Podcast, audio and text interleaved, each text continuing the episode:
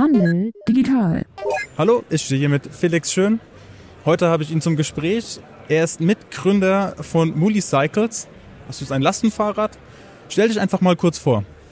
Ja, hi, ich bin äh, Felix, 32 Jahre alt, genau, und wir haben ähm, mit einem kleinen Team das äh, kompakte Lastenfahrrad Muli entwickelt. Ähm, Lastenfahrräder kommen ja jetzt mehr und mehr so in, in, äh, in die öffentlich, öffentliche Diskussion, gerade als, als äh, sinnvolle Alternative zum Auto im, im Stadtverkehr. Und ja, wir haben uns da intensiv Gedanken darüber gemacht, wie man, wie man dieses Thema Lastenfahrrad ähm, äh, noch äh, innovativer gestalten angehen kann und haben deswegen ein sehr kleines, sehr kompaktes Lastenfahrrad entwickelt. Ich würde sagen, es ist das kleinste, kleinste Lastenfahrrad auf dem Markt mittlerweile, was sich insbesondere noch da, da, dadurch auszeichnet, dass es einen klappbaren Lastenkorb hat und deswegen eigentlich nicht größer wie ein normales Fahrrad ist. Ihr seid seit drei Jahren auf dem Markt. Genau. Kannst du uns kurz einen Einblick geben, so in die Gründungsphase, was die ersten drei Jahre geschah? Ähm, ja, so die, die ersten Jahre sind bei uns eigentlich durch sehr starkes Wachstum gekennzeichnet vor allem. Ähm, also vom Start weg, wir, wir sind mit einer Crowdfunding-Kampagne gestartet, ähm, so ein bisschen äh, ins kalte Wasser gesprungen von, von Anfang an eigentlich, aber die Resonanz war immer sehr stark, sehr hoch vom Start weg und ähm, deswegen sind wir ähm, ja, in, in all den Jahren eigentlich äh, ausgelastet, was die Produktion angeht, was unsere ganzen Kapazitäten angeht und können dadurch äh, sehr schnell, sehr stark wachsen. Also wir verdoppeln unsere Kapazitäten, seitdem wir gestartet sind, 2007 äh, von Jahr zu Jahr und können das auch äh, in den nächsten Jahren so beibehalten, weil der Markt das einfach hergibt und ähm, weil unser Konzept äh, so gut angenommen wird. Würdest du anderen Gründern, anderen Gründerinnen auch empfehlen, einfach ein Crowdfunding zu starten? Auf jeden Fall. Ähm, der Vorteil von der Crowdfunding-Kampagne ist ganz klar, dass man ein super Marketing hat, eine super Reichweite, ohne äh, großartig vorher investieren zu müssen. Ähm, Gerade wenn man ein aussagekräftiges Produkt hat, ähm, kann sich das relativ schnell zu einem zu einem äh, ja äh, zu einem Selbstläufer entwickeln, weil ähm, ja die äh, die Reichweite einfach unheimlich hoch ist und äh, man man vom Start weg ähm, sehr, sehr hohe, sehr große Aufmerksamkeit bekommen kann. Habt ihr dann auch euer Produkt gemeinsam mit der Community entwickelt? Oder war das dann quasi erstmal eure Idee und ihr habt die publiziert und das hat Resonanz gefunden? Wie war das?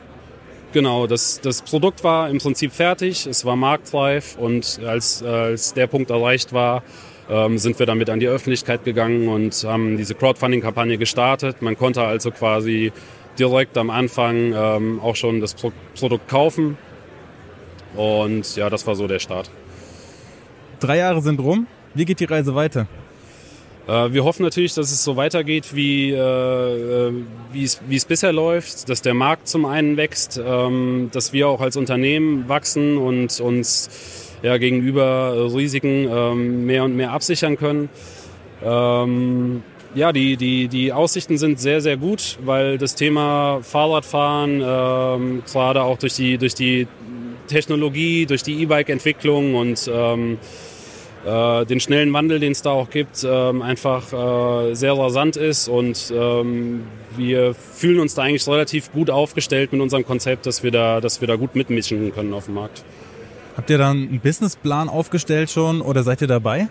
Genau, wir haben einen Businessplan aufgestellt. Ähm, den gab es noch nicht äh, zur Firmengründung. Das ist dann quasi im laufenden Geschäft ähm, nebenher so ein bisschen geschehen. Aber ähm, mittlerweile hat sich unser Businessplan ähm, ja, hat schon eine hohe Bedeutung für uns ähm, und gibt uns auch relativ äh, viel Halt, gerade was das Finanzielle angeht, ähm, um einfach einen guten Überblick zu haben, äh, was möglich ist und was nicht. Handel digital.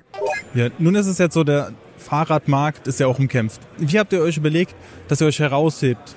Gibt es da irgendwelche Punkte, wo du gesagt hast, da machen wir den Unterschied? Ja, ganz klar. Also wir haben äh, von vornherein nicht versucht, irgendwas schon äh, Existierendes zu kopieren, mhm. sondern wir haben ein Konzept entwickelt, was einzigartig ist, was es so noch nicht gibt. Ähm, und haben deswegen eigentlich ein, ein relativ starkes Alleinstellungsmerkmal, was äh, auf jeden Fall dazu geführt hat, dass wir relativ schnell relativ bekannt geworden sind. Ähm, das Alleinstellungsmerkmal ist äh, die Größe eigentlich vom Lastenfahrrad, kann man sagen. Es ist ziemlich klein, kompakt für ein Lastenfahrrad. Äh, es ist nicht größer wie ein normales Fahrrad und hat zudem einen zusammenklappbaren Lastenkorb, der äh, ja, verschwindet, wenn man ihn nicht braucht. Und deswegen kann man äh, sich mit dem Fahrrad relativ flexibel in der Stadt fortbewegen. Ähm, also um es kurz zu machen, wir haben uns bei der Entwicklung sehr stark an, am, äh, am, an der Alltagstauglichkeit und am, am wirklichen Nutzen orientiert. Das ist das eine und wir versuchen uns natürlich auch über andere Sachen ganz klar von der Konkurrenz äh, abzugrenzen. Ähm, Fahrräder werden überwiegend in, in Taiwan produziert, ähm, was äh, kein Qualitätsmerkmal ist, weil dort sehr gute Fahrräder äh, produziert werden. Ähm, aber wir, bei uns schwingt halt immer so ein bisschen der Nachhaltigkeitsgedanke mit und wir wollen äh, mit unserem Konzept auch aufzeigen, dass man sowas auch komplett in Deutschland produzieren kann. Und wir, wir gehen da ganz selbstbewusst den Weg, dass wir sagen, wir produzieren das Rad von der Rahmenherstellung bis zur Endmontage zu 100 Prozent in Deutschland. Das hat natürlich auch eine gute ethische Wirkung nach außen, wenn man sagt, na, wir fertigen hier, da haben wir auch die Produktionsfaktoren unter Kontrolle. Ja. Und man geht jetzt keine Risiken ein, dass man bei irgendeinem Anbieter vielleicht auch einfach Cheap Labor einkauft. Kommuniziert ihr dann auch aktiv, dass ihr nachhaltig seid, dass ihr auch versucht, sozial gerecht zu produzieren und fair zu produzieren? Absolut, das, äh, das kommunizieren wir sehr, sehr offensiv, äh, weil ähm, ja, wir auch glauben, dass unsere Zielgruppe, also Menschen, die, die bewusst äh, den Schritt gehen, zu sagen, ich, ich äh, möchte mich im Alltag mit, mit meinem Fahrrad fortbewegen, ich möchte vielleicht sogar auf mein Auto verzichten, äh, da glauben wir, dass, dass, dass diese Leute es auch zu schätzen wissen, ähm, dass, dass so ein Produkt nachhaltig und ähm, sozial auch äh, produziert wurde. Eine weitere Frage, vielleicht ein bisschen kritischer Punkt, weil jetzt geht es ein bisschen ums Geld.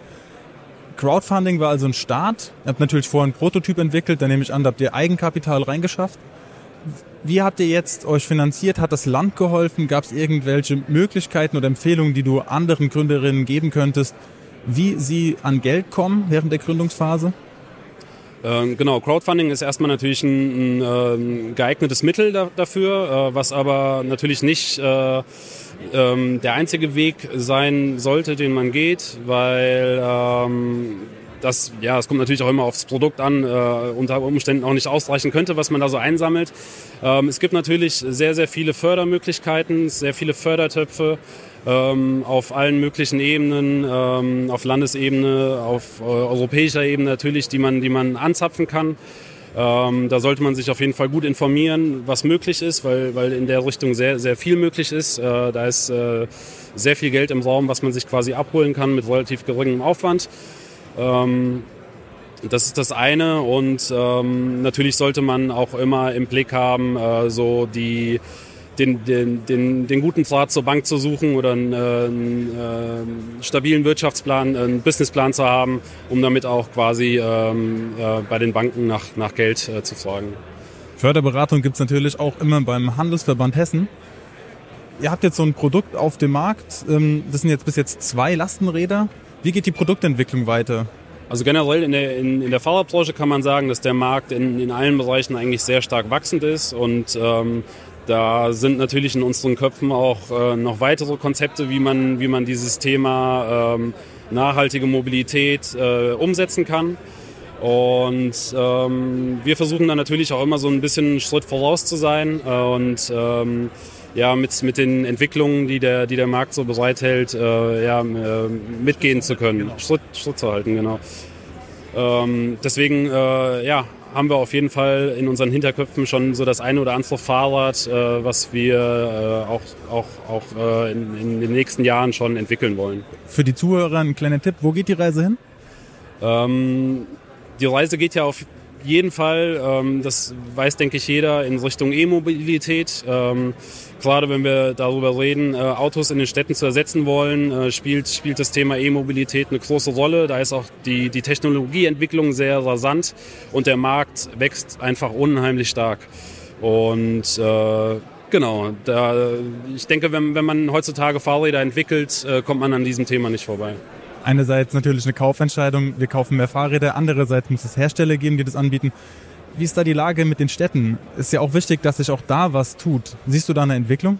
Absolut. Ähm, also es bringt natürlich nichts, wenn immer mehr Fahrräder verkauft werden und die Entwicklung in den Städten äh, hinsichtlich Infrastruktur und so weiter hinterherhinkt. Ähm, da sehen wir jetzt gerade im letzten Jahr durch die, durch die äh, Diskussion um Schadstoffbelastungen in den Innenstädten und so weiter, sehen wir da viele äh, Konzepte, die da entstehen, aber die Entwicklung, gerade was die Infrastruktur angeht, die ist schon relativ äh, langsam. Äh, da kann viel geschehen und ähm, aus unserer Sicht, was, was, was ein einfaches Mittel ist, um, um äh, solche Konzepte zu fördern, ähm, ist äh, einfach Mittel bereitzustellen, um, um Anreize zu schaffen, äh, dass sich Leute äh, ein Lastenfahrrad oder ein Fahrrad kaufen und aufs Auto verzichten. Und da gibt es schon in ganz vielen Städten in Deutschland ähm, gibt es Förderprogramme auf, auf kommunaler Ebene, auf Landesebene, aber es gibt halt eben noch keine einheitlichen äh, Förderprogramme in Deutschland, ähm, die ähm, die Lastenfahrräder fördern und da gibt es auf jeden Fall auch noch viel Handlungsspielraum. Felix Schön, gibt es noch irgendwas, was du den Zuhörern und Zuhörerinnen mitteilen möchtest? Ja, wir würden uns natürlich freuen, wenn ihr, wenn ihr uns mal besucht, digital oder auch physisch. Äh, wie, ist die, wie ist die Domain? Uns findet man unter www.muli, wie das, wie das Lastentier, muli-cycles, äh, wie das Fahrrad.de. Ähm, natürlich auch über die, die einschlägigen Suchmaschinen und ähm, schaut euch euer, unser Konzept mal an und ähm, ja. Felix Schön, vielen Dank fürs Gespräch. Handel digital die Digitalisierungskampagne des Hessischen Handelsverbandes wird gefördert durch das Hessische Ministerium für Wirtschaft, Energie, Verkehr und Wohn und Digitales Hessen.